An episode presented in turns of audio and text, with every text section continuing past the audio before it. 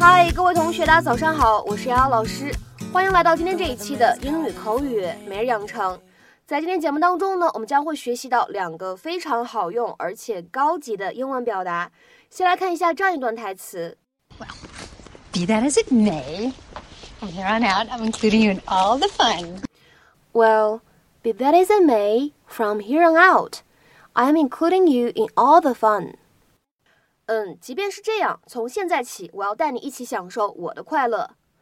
Well, be that as it may, from here on out, I'm including you in all the fun. Well, be that as it may, from here on out, I'm including you in all the fun. Well, be that as it may, from here on out, I'm including you In all the fun。整段话当中呢，发音技巧还是比较多的。首先呢，来看一下开头的位置。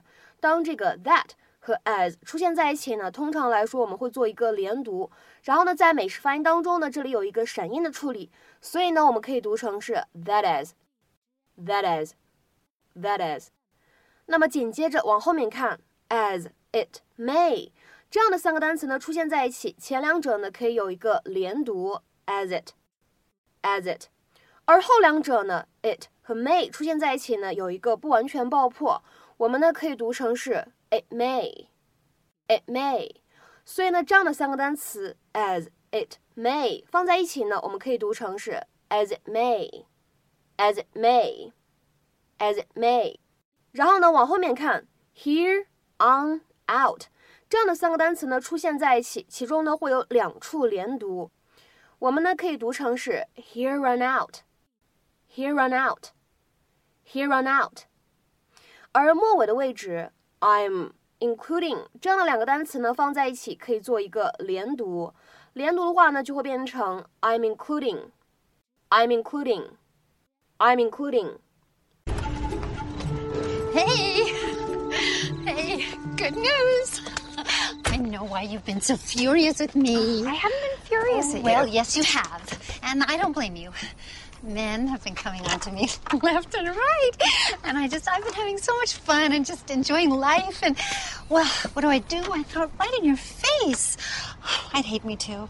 Mom, I don't hate you.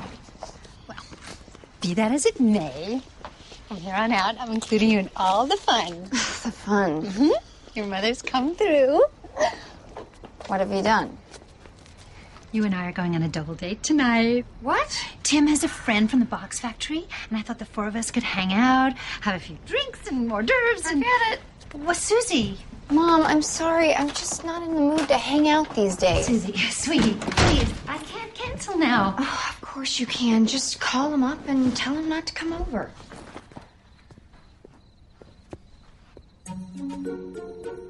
Tim. Oh, hi, Suze. This is this is my buddy Lamont. I bought peppermint schnapps.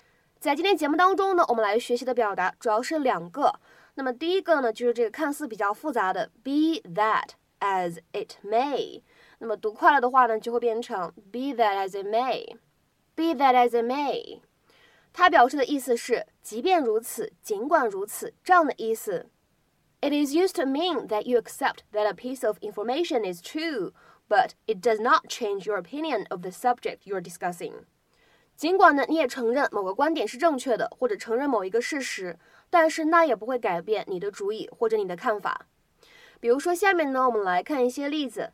第一个，Yes, my daughter made a mistake, but be that as it may, this punishment is much too severe. 没错，我女儿是犯了一个错误，但是即便如此，这个惩罚也太过于严厉了吧？Yes. My daughter made a mistake, but be that as it may, this punishment is much too severe. 再比如说第二个例子，I'm sure that he really does need help with this project. Be that as it may, I just can't stay any later at work tonight.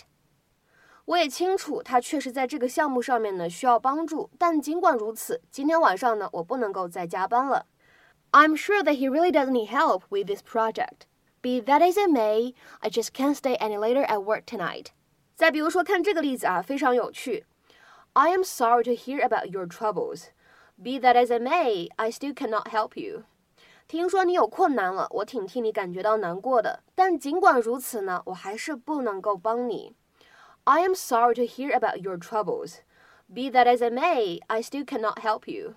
下面呢，一起来看一下今天节目当中我们要来学习的第二个表达， 叫做 from here on out。它呢表示的意思是从现在起，从此时此刻起这样一个意思。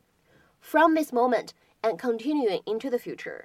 下面呢来举两个例子。第一个，We need to follow the directions from here on out, otherwise we will get lost。从现在起，我们应该跟着指示走，不然的话呢，我们肯定会迷路。We need to follow the directions from here on out, Otherwise we will get lost。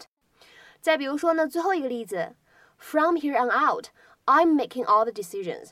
从现在起，由我来做一切决定。From here on out, I'm making all the decisions。那么今天的话呢，请各位同学尝试翻译下面这样一个句子，并留言在文章的留言区。我也知道他挺努力的，但即便如此，他的工作做的确实不够好。我也知道他挺努力的，但即便如此，他的工作做的确实不够好。那么这样一个句子应该如何使用我们今天讲到的表达来造句呢？期待各位同学的踊跃发言。我们今天节目呢就先讲到这里，拜拜。outside the window. This storm